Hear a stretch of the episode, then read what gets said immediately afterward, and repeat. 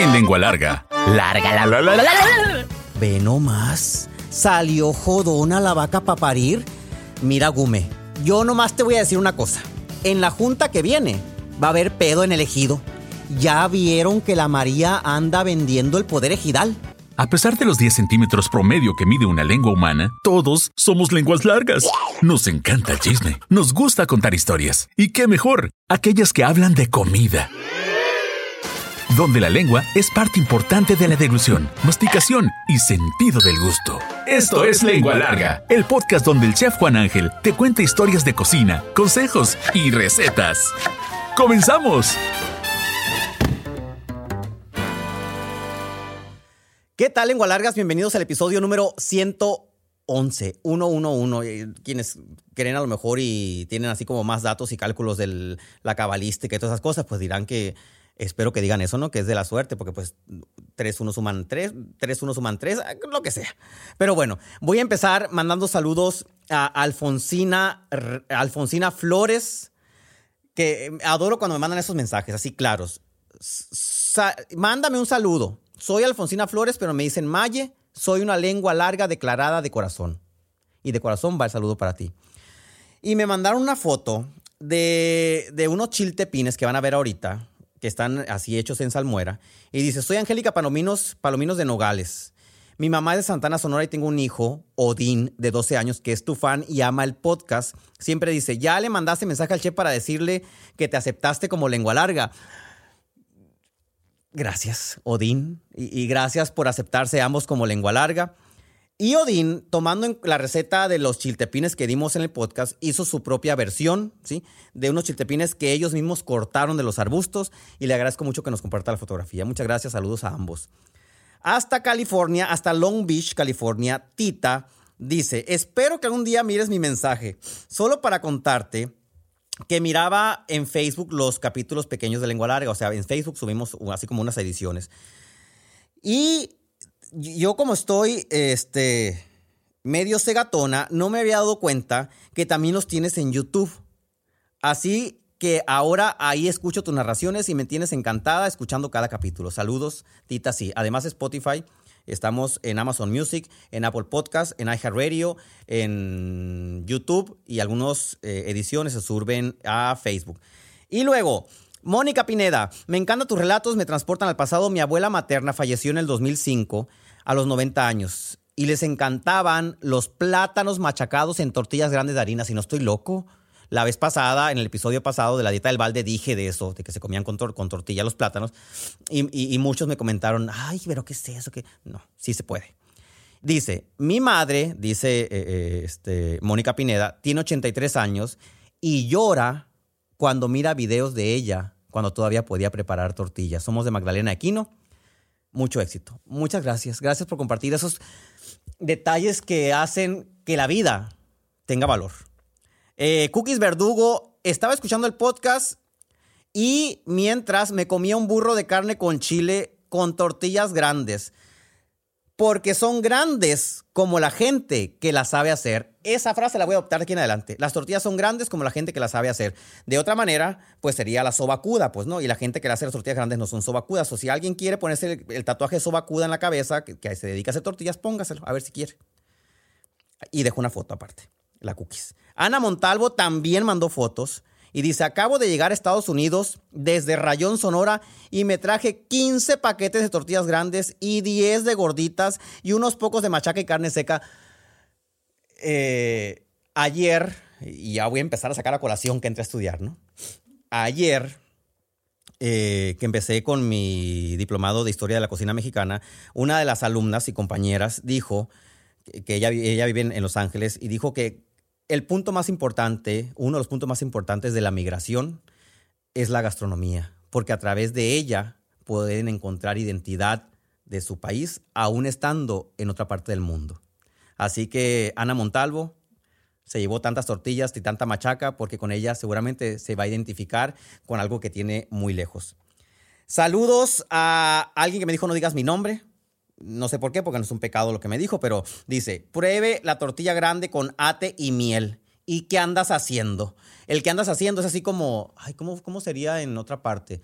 Sería como, eh, te vas a sorprender. ¿sí? No sabes de lo que hablo. Gracias, Gerardo, por ser el apuntador ese día. Este, eh, me llamo Sandra y soy de Hermosillo, Sonora, desde que hace, desde hace tiempo te sigo en Instagram y Facebook y que decían del podcast de Lengua Larga y, yo no lo había escuchado. La semana pasada estoy, desde la semana pasada empecé a escucharlos en YouTube y me encanta. Me declaro Lengua Larga. Vivo en Phoenix, Arizona. Pero mi casa está en Hermosillo, en la colonia Perisur. Casi me pasa la dirección completa para ir a hacer fiesta. Muchas gracias, Sandra. Ahora sí, los mensajes de, de la computadora. Gracias, Daniel. Los que tenemos en Spotify dice que las tortillas grandes, pregunté. ¿Cuál es tu forma favorita de comer tortillas grandes? Ramón Encinas con cajeta de higo. ¡Ay! Esa supera cualquier otra de las que les haya dicho. Cualquier cosa que les haya dicho de para rellenar una tortilla grande, omítanla. No me acordaba de eso. Mermelada de higo es la cosa más deliciosa embarrada en una tortilla grande. Karina en chimichanga con frijol y queso. Patricia Vizcarra con frijoles refritos y, oh, y langosta. Un kilito. Y langosta en Puerto Nuevo, ¿no? Pues sí, allá no cuesta lo que aquí. Eh, Ana Trujillo con machaca de rayón. Yajaira Cruz embarradas con frijoles y queso fresco o cocido con un jalapeño y hecha burro. Estoy salivando. Malú con frijoles calduditos y queso fresco. Creo que sí tengo hambre porque me empezó a sonar el estómago antes de empezar a grabar y yo decía que no tenía hambre. Loto Rodríguez, mi forma favorita de comerlas son tostaditas en el comal, así enteras. No le hace que haga un reguero, con café. Saludos, Loto. No había visto que también comentabas en Spotify. Loto Rodríguez es una seguidora desde que estaba en la televisión. Eh, eh, forma parte de esta comunidad desde hace 14 años. Y en algún momento a ella me mandó un mensaje que decía, te voy a titular El Caballero de la Cocina. Y siempre que se despide me dice así, saludos Caballero de la Cocina, muchas gracias, que no me ha visto en vivo por eso. Gustavo Alfonso Díaz Sánchez en un delicioso burro de carne con chile o así solitas a pedazos y con frijol y una panela. Saludos desde Navojoa. Saludos. Ahora sí, iniciamos y recuerden en Spotify denle seguir, póngale la estrellita que usted cree que merezcamos y en YouTube pícale el botón suscribirse, denle me gusta y compártanlo. En WhatsApp, en Facebook, donde sea. Y ahora sí iniciamos. A picar cebolla. Lengua larga, la, la, la. Siempre me da mucho coraje cuando escucho en forma burlona eh, las imitaciones a la gente de los pueblos de la sierra. ¿Por qué? Porque yo sigo hablando como uno de ellos. O sea, aun cuando ya tengo mucho tiempo en la ciudad, sigo hablando como ellos y cada vez que voy al pueblo me llena de alegría escuchar ese acento. Qué casualidad que se derriten y se bajan los calzones cuando ven un argentino, pues no hablar, o cuando ven un español, pero van en un sonorense este, sentado en la poltrona cuando van a un pueblo a un baile y luego llegan diciendo, ¡ah, hijo de la jijurria! burlándose. Que se les caigan los calzones también. Habiendo dicho esto, empiezo.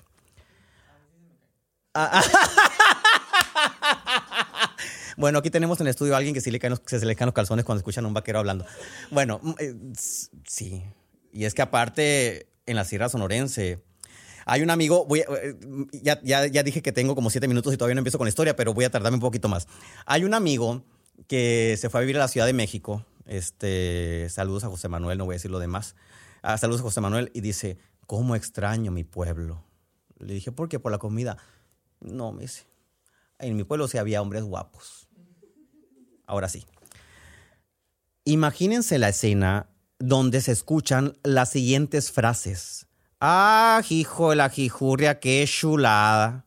Ve nomás, salió jodona la vaca para parir. Mira, Gume, yo nomás te voy a decir una cosa. En la junta que viene va a haber pedo en el ejido. Pedo en el ejido es así como pleito, pues, ¿no? Ya supieron que la María anda vendiendo el poder ejidal y vaya que es muy caro, papá lo acaba de vender. Ah, verás que atrabancado salió el potrillito. El otro día tumbó al pariente. Ojalá que vengan pronto las aguas. Están muy caras las pacas. Exactamente a un lado del pozo, que estaba en el aguajito. Si ustedes ya escucharon la historia del chicharrón con chile, porque tienen conexión los episodios de lengua larga, se darán cuenta y sabrán más o menos ubicar dónde estaba el aguajito. El aguajito estaba en medio de unas milpas en la capital del mundo, San Pedro la Cueva. Y ahí cada jueves recalaban, ¿sí? Los más comunicativos de la capital del mundo para iniciar sesión y hacer una asamblea de mitote. Y se hablaban temas que tenían que ver con el temporal, las lluvias Y también hablaban de mitotes como quién salió panzona. Hay, hay un dicho en el pueblo, eh, eh, así paréntesis, cuando salía una mujer embarazada, eh, ahorita sigo panzona, decía, ay, qué, qué, qué feo, qué, insulto, pa, panzona, pues. Decían, ya supiste. Esas cosas se trataban también en esas asambleas en las milpas, a un lado del aguajito. Ya supiste. Salió panzona la hija de la Marita, tan católica. Y luego decía el otro, ¿y quién será el papá? Pues ve tú a adivinar, como si se hubiera sentado, ¿sí? En un mochomero. El mochomero es el hoyo donde salen todos los mochomos ahí, que hay muchos mochomeros, y pues te sientas en un mochomero, no sabes quién te picó. Ahora, ahora sí. Esos tipos de temas, porque a mí me tocó escucharlos. Yo me acuerdo que cuando le dije a papá, papá, le dije, ¿cómo salió embarazada la hija de la Marita de un mochomo? Y me dice, papá, pues así Juan Ángel le picó. Yo hasta después, pasados los años, entendí la retórica y la analogía y todo eso que mi papá estaba aportándole a mi vida para que conservara la inocencia. Ok, en ese lugar se trataban todos esos temas, pero había un elemento muy importante que le daba como el toque. No era café, no era bacanora, no era el lonche de los burritos, no. Había un elemento que en verano en esas asambleas de mitote que hacían los campesinos, eh, entre quienes estaban Candelario la Pancha, Ramón de la Vieja, Ramón el Tecolote y Gume. Cuatro personajes que son icónicos y que representan no solamente a una población campesina de San Pedro de la Cueva, sino que representan a muchas poblaciones campesinas de todo México y del mundo, porque suelen suceder este tipo de situaciones que son parte de la normalidad de una vida y que ignorarlos nos hace perdernos de un sabor muy importante que han tenido nuestros antepasados y que conocer esas historias nos hacen apreciar más lo que ahorita les voy a contar. Pues estaban debajo de un pino chiflador. Pino chiflador, dice de un pino que está en la sierra, que es largo, o sea, alto, cenizo, no sirve de arbolito de Navidad porque está feo, es un pino feo, ¿sí? estéticamente es feo. Y cuando pasa el aire entre las ramas, chifla. Así como los carrizos. Cuando ustedes ponen un techo carrizo o una pared de carrizo y pasa el aire, chifla. ¿sí? De hecho, aquí voy a llenar de paréntesis este podcast. De hecho, eh, en, la, gastronomía yaqui, eh, sí, yaqui, sí, yaqui, eh, hay unos tejabanes con techos, con techos y con paredes de carrizo y tienen una función no solamente para, para cubrirse del sol o de los vientos, sino que por ahí se escucha el silbido y ese silbido es el silbido de los espíritus que los eh, inspira para cocinar. Entonces, eh, cierro paréntesis. Ese silbido, pues estaba acompañándolos ahí y había vacas alrededor ahí comiendo. Había el famoso tambo, medio tambo.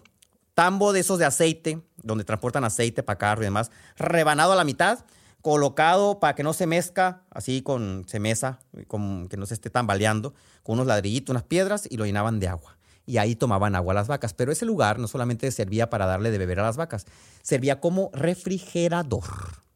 El lugar más fresco que había en verano, abajo de ese pino chiflador, era ese medio tambo lleno de agua. En el momento que estaban todos ahí, dice uno de ellos, mira quién va llegando ni para qué nos metimos a la milpa de Nico a robar. Estaban todos mitoteando dentro de la milpa de Nico, donde estaba el pozo, porque pues tenían que agarrar agua del pozo y no había pozo en cada milpa, ¿no? Y entra Javier Pita. Javier Pita es hijo de Miguel Pita, eh, es como eh, el Águeda del Nacho, Juan Ángel del Águeda, eh, Jonás de hijo de Juan Ángel del Águeda de Nacho, así. Es, es como el apellido terciario ¿no? que hay en los pueblos. Llega y en las manos trae lo que estaban ansiando. Y de repente entra y le dice, ¿qué están haciendo en esta milpa? Si aquí no se dan buenas, para eso las traigo yo. Y todo el mundo se quedó viendo y dijeron entre sí, ay, ya llegó Javier Pita. Y nosotros que nos metimos a robar. ¿Qué habían robado?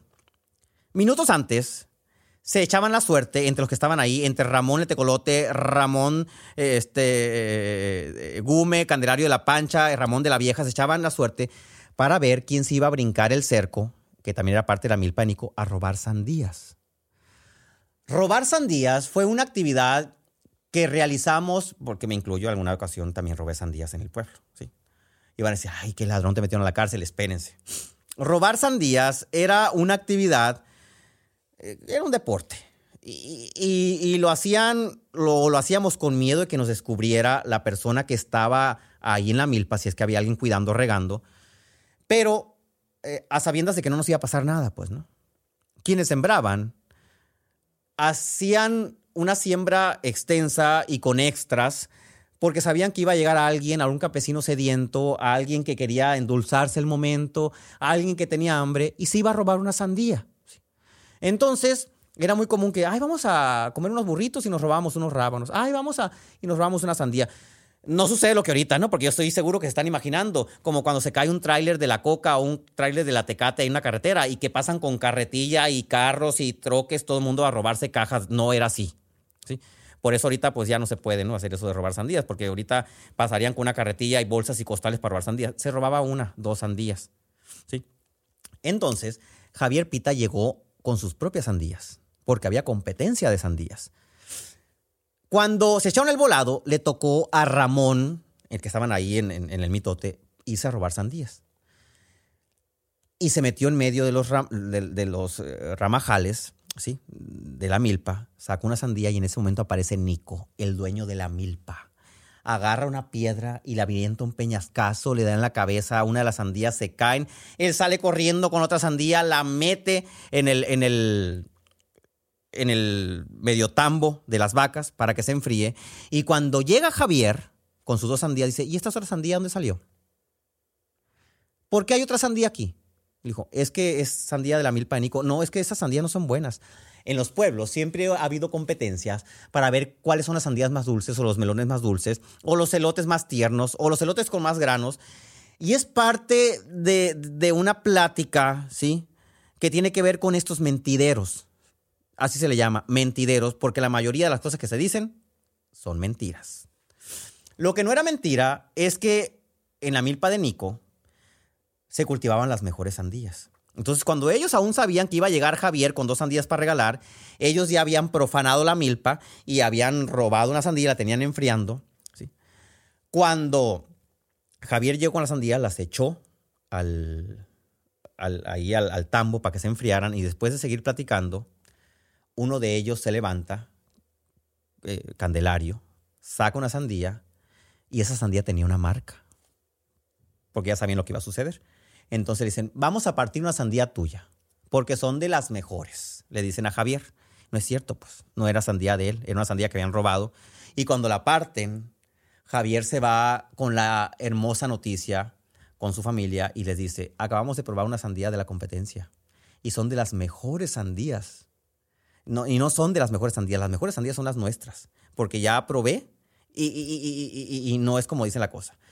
El pobrecito pues no, murió engañado porque todavía está vivo Javier. Miguel mm, no está vivo. Eh, y él pensó siempre que sus sandías eran mejores, pero no. Tenía una marca y esa marca eh, eh, es lo que les permitió agarrar la que sí estaba más dulce, que era la que habían robado a Nico. Ese tipo de situaciones suceden alrededor de un producto que tiene muchas curiosidades en el mundo y que es muy delicioso, que a muchos nos da flojera comerla por todo el embarradero y porque siempre la tienen que comprar grande o apenas que la compramos en un cóctel de frutas, la comemos con gusto. Pero es un producto, ¿sí? Que va más allá de esta milpa con este mentidero en un escenario sonorense.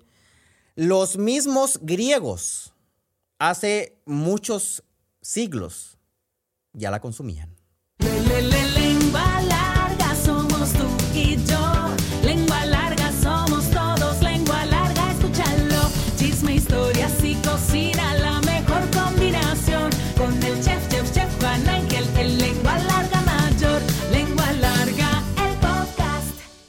Imagínense si les digo, te voy a dar una rebanada de pepón. Pepón es el nombre que los antiguos griegos le daban a la sandía y en ese tiempo la sandía no se utilizaba como fruta, que el siguiente punto les voy a decir que no es una fruta, ¿eh? punto muy importante. Era un remedio, era un diurético y era un tratamiento contra el golpe de calor a los niños.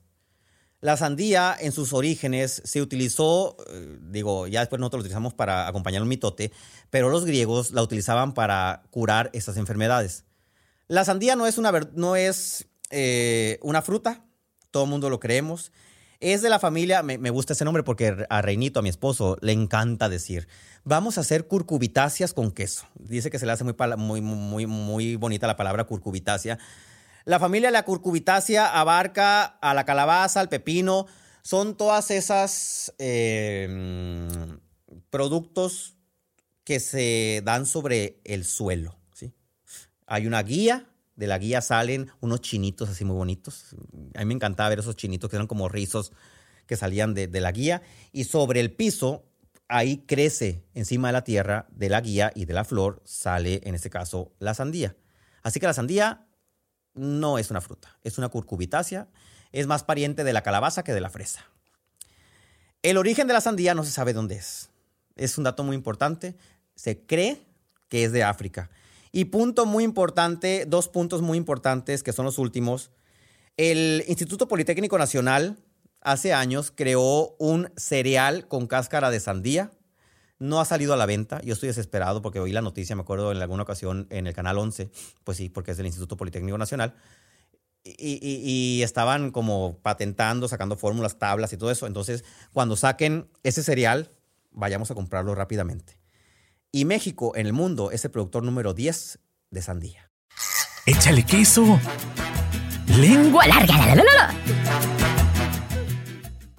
¿Qué receta les voy a dar de sandía? Les voy a dar una muy simple que me encanta y, y que tiene que ver con las jicaletas. Las jicaletas es un negocio que nació en el Bajío mexicano, que es un trozo de jícama cortada en, un cuadro que tiene un palo ensartado y luego está revolcado por chamoy, chiles y demás.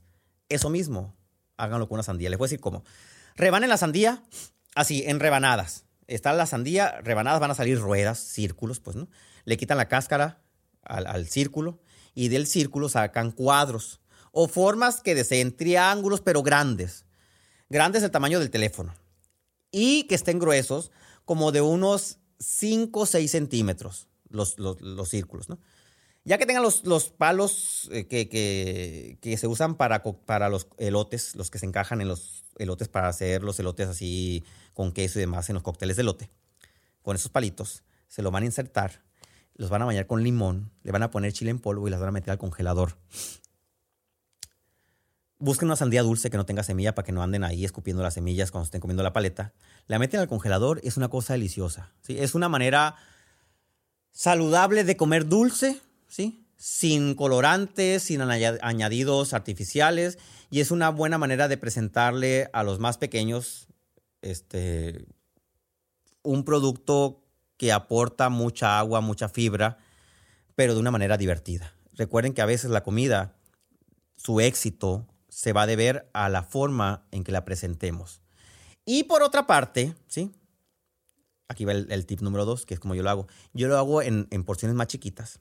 Ya esto es alcoholismo, ¿no?